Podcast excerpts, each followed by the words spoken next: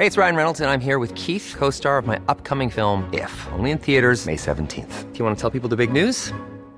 All right, I'll do. Sign up now and you'll get unlimited for $15 a month in six months of Paramount Plus Essential Plan on us. Mintmobile.com slash switch. Upfront payment of $45 equivalent to $15 per month. Unlimited over 40 gigabytes per month. Face lower speeds. Videos at 480p. Active Mint customers by 531.24 get six months of Paramount Plus Essential Plan. Auto renews after six months. Offer ends May 31st, 2024. Separate Paramount Plus registration required. Terms and conditions apply if rated PG. Heraldo Podcast. Un lugar para tus oídos. Noticias del Heraldo de México.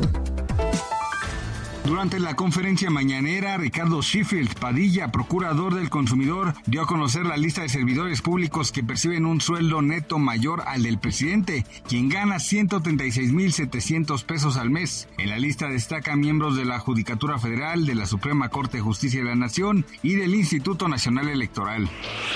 El gobierno anunció que la construcción del tren Maya se elevó a la categoría de obra de seguridad nacional debido a la intervención de Estados Unidos en el financiamiento de asociaciones que buscan frenar su construcción. López Obrador detalló que se prevé indemnizar a Grupo México, quien estaba a cargo de construir el tramo 5 del tren Maya, ya que quedará a cargo del gobierno y del ejército mexicano.